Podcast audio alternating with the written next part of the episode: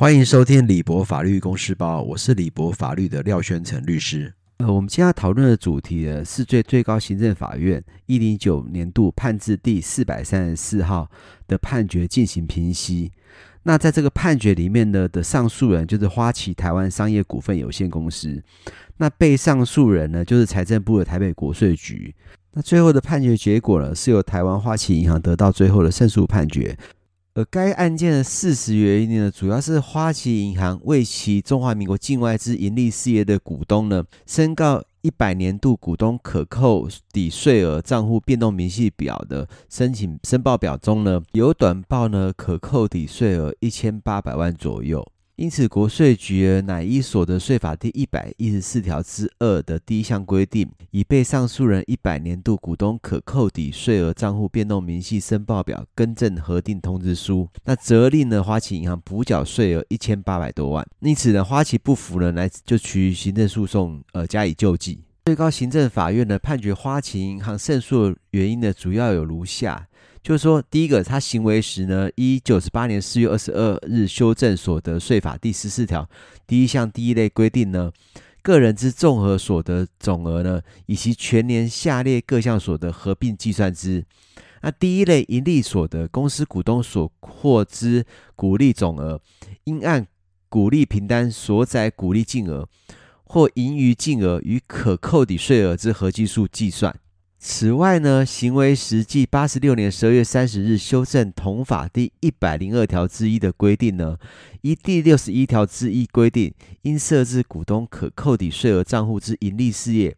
应于每年一月底前将上一年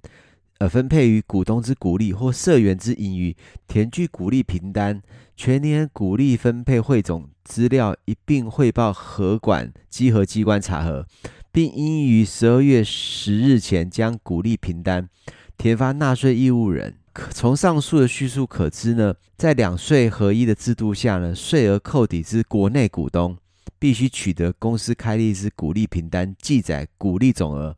及可扣抵税额，使得依法申报其因获配股利而产生之盈利所得，以及可供其现实扣抵综合所得税应纳税额之可扣抵税额。我想简单的说，就如果大家有投资国内的股票的话，呃，当呃你所投资的股票的公司发放股利的时候，在年底你就会收到取得公司开立之股利凭单，记载股利总额及可扣抵税额，使得依法申报其获配股利而产生之盈利所得，以及可供其现实扣抵综合所得税应纳缴之税额。因此，依行为实际八十六年十二月三十日修正所得税法第一百零。二条之一规定，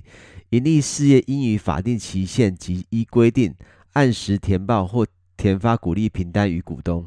那行为时继八十六年十二月三十日呢，修正所得税法第一百一十四条之三，并就未依规定填报或填发股利凭单者，定有罚则。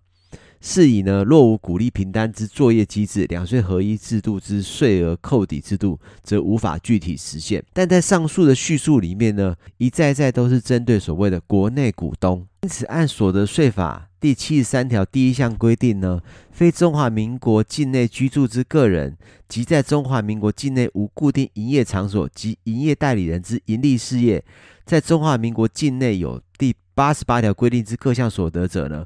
不适用第七十一条关于结算申报之规定，其应纳所得税呢，应由扣缴义务人于给付时呢，依规定之扣缴税率，呃，扣缴之。行为时即九十八年四月二十二日修正同法第七十三条之二前段规定，非中华民国境内居住之个人及总机构在中华民国境外之盈利事业。其获配股利总额或盈余总额所含之税额，不适用第三条之一规定。那非中华民国境内居住之个人及总机构在中华民国境外之盈利事业，不在两税合一之实施范围。其获配股利净额或盈余净额，系就原扣缴之规定，由扣缴义务人开立扣缴凭单。我想从上述论述呢，在两税合一制度下呢，国内股东就股利总额及可扣抵税额之申报呢，是端赖股利凭证。因此，在这两税合一之下，仅有股利股东之股利总额及可扣抵税额之申报呢，需要依赖股利凭证。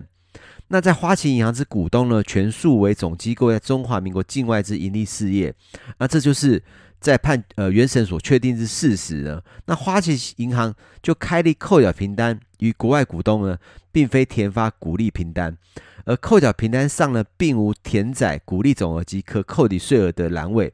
因此原则上呢，上诉人呃分配其余非境内居住者的股东的权利呢，确实不包含股东之可扣抵税额。那因此呢，该非境内居住者的股东呢，就无从享有股东可扣抵税额之利益。因此，花旗银行主张他非境内居住者股东获配之股利呢，事实上并无两税合一的制度的适用呢，其是有其理由的。在本案中呢，国税局呃认为花旗银行违反行为时所得税法第一百一十四条之二第一项第三款的规定呢。那以原处分呢，令花旗银行补缴税额一千八百余万呢，这就有所错误。主要原因是股利凭单呢是适用国内股东，那花旗银行这些股东呢都是境外的股东，因此并不适用两税合一。我是廖宣成律师，如果大家喜欢，请订阅李博法律税务包。